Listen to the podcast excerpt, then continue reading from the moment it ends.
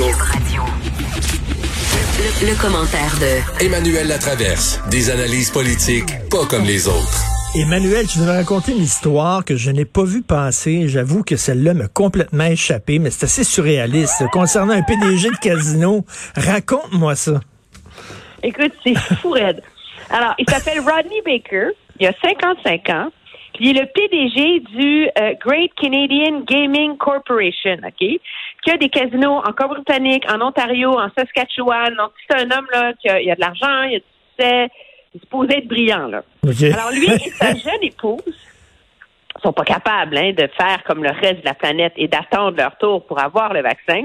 Alors, ils ont mis sur pied une idée absolument magnifique. Écoute ça. Ils ont pris un avion vers le Yukon. OK? Parce que le Yukon a des, distribue dans des villages isolés des vaccins, mais à tout le monde du village. Tu comprends-tu? Parce que c'est des communautés isolées qui n'ont pas accès à des soins de santé.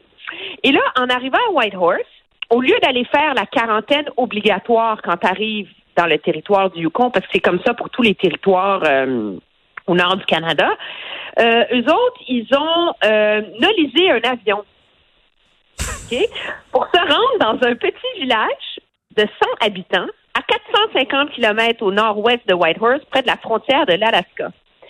Et là, parce qu'ils savaient qu'à cet endroit-là, il y avait une clinique de vaccination mobile. Alors, en arrivant, ils se sont pointés à la clinique de vaccination mobile, puis ils se sont fait passer pour des employés de l'hôtel. Voyons donc. Fait qu'ils ont reçu leur vaccin. Mais ils ont reçu seulement la première dose? Ben oui, mais c'est mieux que rien, hein? On s'entend? Puis là, ils pensent qu'ils pensaient pas se faire attraper. Puis là, ce qui a mis la puce à l'oreille de tout le monde, c'est qu'au lieu de retourner à l'hôtel, ils ont demandé un taxi pour aller à l'aéroport. Alors, c'est là que le- la lumière s'est allumée et ils ont repris leur avion vers Whitehorse pour rentrer à la maison. Mais c'est en arrivant à Whitehorse, on s'entend qu'ils se sont fait arrêter pour et seront accusés d'avoir euh, pas d'absence de morale ou d'absence de sens éthique et de civisme, mais ils vont être accusés d'avoir enfreint les règles sanitaires de euh, du territoire du Yukon parce qu'ils sont pas mis en quarantaine en arrivant. Hey, des champions. C'est quand même là. Des champions. Moi, il y avait une émission, il y avait une émission aux États-Unis que j'adorais, c'était America's Stupidest Criminal, les, les criminels les plus Oui, stupides oui. aux États-Unis. Moi, j'adorais regarder ça, des, des criminels stupides, mais eux autres, là, ils, auraient, ils auraient mérité un reportage là-dedans, là. Ben, c'est pas stupide en vérité, c'est assez brillant. Mais il faut y penser, là. Tu sais, je veux dire, il faut que tu fasses la recherche, que tu trouves qu'il y a une clinique mobile dans tel village, qu'il y a tel hôtel, que tu loues un avion, que tu achètes ton billet d'avion. En tout cas, c'est absolument scandalisant. C'est tellement honteux. Pas besoin de te dire que M. Baker en question a été obligé de démissionner de sa job de PDG de Great Canadian Gaming Corporation. On s'entend? Ben oui, j'espère. Hey puis- boy. Mais moi, je te prédis que des histoires comme ça, on va en entendre de plus en plus souvent. T'en souviens-tu? T'en souviens-tu la H1N1, Claude Dubois, qui avait passé devant tout le monde en disant je suis Claude Dubois, puis tout ça, puis il voulait se faire op- Non, euh, je me vacciner. rappelle pas. Ah, Ben oui. Puis il avait eu l'air fou en tabarnouche, puis il a dû s'excuser après ça. Donc c'est sûr qu'il va en avoir des histoires comme ça. Écoute, il y a une toune très connue, je pense en France, c'est Annie Cordy qui chantait ça. Tu l'as voulu, tu l'as eu. Alors, euh, on, Ben, a voulu, ça. on a voulu Joe Biden, on l'a eu, puis voici maintenant Joe Biden, ben il serre la vis de la frontière. Ben, il sert la vis de la frontière, euh, sans surprise, et il sert surtout la vis du protectionnisme. C'est pour toute le- l'indignation collective alimentée au Canada pendant les quatre années euh, Trump. Euh, finalement, l'ère Biden commence avec les, les mêmes inquiétudes euh, sur le fond. Euh, sous Trump, on avait peur qu'il annule l'ALENA. Sous Biden, c'est la menace du Buy American. Et tu vas me dire, Buy American, on a déjà joué dans ce film-là, Obama l'a Hmm. fait. La grosse différence, c'est que Obama s'est servi du Buy American dans son plan de relance de la crise financière de 2009. Biden, lui, veut revoir le programme de fond en comble. Il a Hmm. nommé une administratrice spéciale dont, et il y a une équipe qui est en train d'être mise sur pied, dont l'objectif de un, c'est de rehausser le seuil minimum de contenu américain pour qu'un produit soit considéré, puisse se classer dans le programme de Buy American.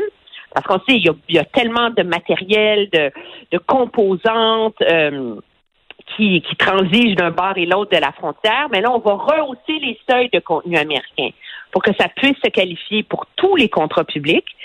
Et il y a même une équipe aussi qui est en charge de resserrer la loi parce qu'il y a plein d'exemptions là-dedans. On s'entend, le Canada a eu plein d'exemptions et de, de refermer les exemptions le plus possible. Pourquoi? Ben, parce que tant qu'à dépenser des centaines de milliards de dollars dans la relance économique aux États-Unis, on veut, on veut euh, réanimer le secteur manufacturier, on veut créer des jobs Mm. aux États-Unis, etc., etc. Alors, il y, a, tout un autre cauchemar, je pense. Pas cauchemar, mais en tout cas une euh, vague d'inquiétude là, euh, qui va recommencer à planer euh, sur le Canada là, et qui va poser tout un défi pour le gouvernement. Est-ce que ça veut dire que économiquement, je te parle seulement de, l'économie, est-ce que économiquement le Canada était mieux sous Trump que sous Biden? Ben, il va falloir voir la fin de ça. Il va falloir voir comment est-ce que le gouvernement Trudeau réussit à tirer son épingle du jeu. C'est assez l'ironie de tout ça, c'est que le Canada est quand même mieux placé qu'il y a quatre ans pour affronter ce genre de, de problématiques économiques et diplomatiques.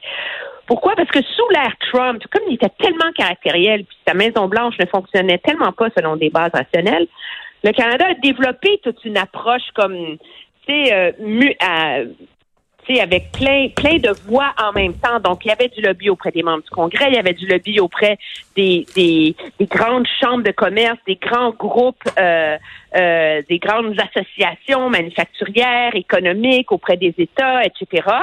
Et donc, on a développé cette capacité d'aller rejoindre les acteurs économiques et surtout compris une leçon fondamentale, mais qui a porté fruit au Canada finalement, c'est l'idée que les Américains ne comprennent que quand le message vient des Américains. Donc, ça sert à rien que le Canada leur dise, ça vaut pas, vous êtes complètement fou de mettre des tarifs sur la- sur l'aluminium. En bout de ligne, vous allez nuire à vos propres producteurs et à vos propres entreprises. Il faut que ce soit les entreprises et les producteurs américains qui fassent le lobby auprès de l'administration américaine pour le Canada. Donc, c'est ce qui fait dire à Mme Freeland qu'elle n'est pas trop inquiète. Mais politiquement, tu sais, si tu n'avais pas une pleine victoire sous Trump, Mm. il n'est pas parfait, le nouvel Alena, là, on s'entend. Mm. Mais tout le monde a quand même une tête sur les épaules pour se dire Ouais, mais regarde, il fait affaire à Trump, là. Il a Ben vraiment oui. eu le mieux qu'il pouvait, tu sais. Mais là, il n'y aura plus ce, ce luxe d'avoir son meilleur ennemi Mm. de l'autre côté de la Mm. frontière pour excuser les écueils et les échecs. Et c'est là, je pense, que politiquement, ça peut être périlleux pour le Tout à gouvernement fait. Trudeau. Et en terminant, tout à fait, en terminant, Emmanuel, je vais avoir ton éclairage sur l'histoire des Juifs assidiques d'Outremont, parce que ça, j'étais- j'étais un petit peu confus. Là, j'étais un peu confus. Est-ce que le problème, c'est pas, euh, c'est c'est le gouvernement qui a envoyé des consignes qui étaient vraiment contradictoires, ou alors c'est eux qui sont, qui sont entêtés puis qui ont rien voulu savoir? C'est Ben, c'est pas clair. Une non, mais c'est une question. Moi, je m'en réfère. Il y a une table de concertation là, religieuse à Montréal. Et euh, l'imam qui est le porte-parole ou euh, de la communauté musulmane à cette table-là dit que dans sa, sa tête, c'était clair que c'était 10 personnes par adresse civique. L'évêque catholique qui est là dit que c'était clair que c'était 10 personnes par adresse civique, donc par église. Alors, à un moment donné, il y a comme il y a un il y a un entêtement et un dogmatisme religieux dans cette communauté-là où on ne vit que par et pour la prière. Mm. Et je pense que c'est tellement fondamental à leur identité et leur façon de vivre qu'ils sont incapables de faire des compromis là- là-dessus. C'est- C'est comme ça que j'essaye de, tu sais, essayer de regarder ça rationnellement. Ça n'excuse pas leur comportement et leur mauvaise foi, mais ça aide à l'expliquer, je pense. Mais le gouvernement n'a pas le choix de maintenir la ligne dure à ça, parce que Ben là, si, si tu permets qu'une communauté ait droit à ne pas respecter les règles... Mais et quand même, de la, part, mais de la part du gouvernement, ils ont dit oui, vous avez le droit à 10 par pièce.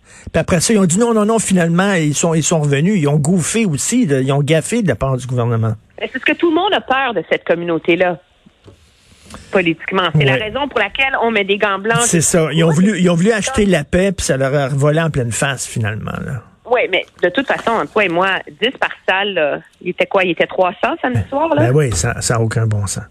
Ça n'a aucun sens. Puis les, les, les- traiter les policiers de nazis, tout ça. Merci, Emmanuel. Bonne journée. Je te remercie. Au revoir. Merci. Au revoir.